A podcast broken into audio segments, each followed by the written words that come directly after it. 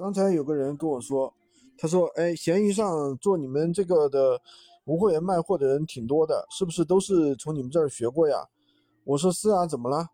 他说：“那你们割韭菜应该比人家卖货赚钱来得快。”嗯，我想说两个点。第一，什么叫割韭菜啊？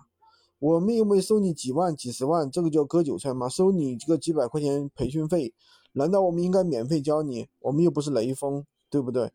而且第二点，我们带着你们赚到钱了，那我们自己肯定也是要赚钱的呀。知识付费，那肯定是比卖货肯定是要赚钱，对不对？这是一个事实，但是并不代表卖货就不赚钱，对吧？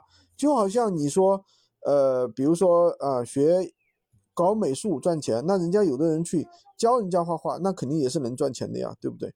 这个两回事。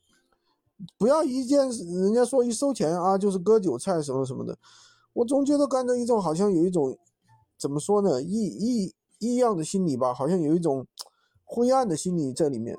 这东西难道别人应该白教你？你又不是我什么人，对吧？我有那闲工夫陪陪我老娘，陪陪我呃家里人，不是很好吗？我干嘛要免费教你呢？我们也没有也不是什么圣人，对不对？而且我们的时间肯定也是有价值的呀，我们毕竟也是靠，也是要生活的呀。说的难听点，对不对？那我不教你的时候，我自己去干点别的，我自己去卖点货，不也可以赚钱吗？对不对？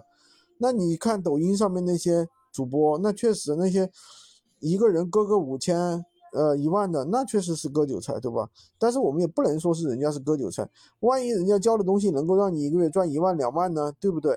那你也不能说人家是割韭菜吧，对不对？割不割韭菜取决于别人是没有认真的去教你。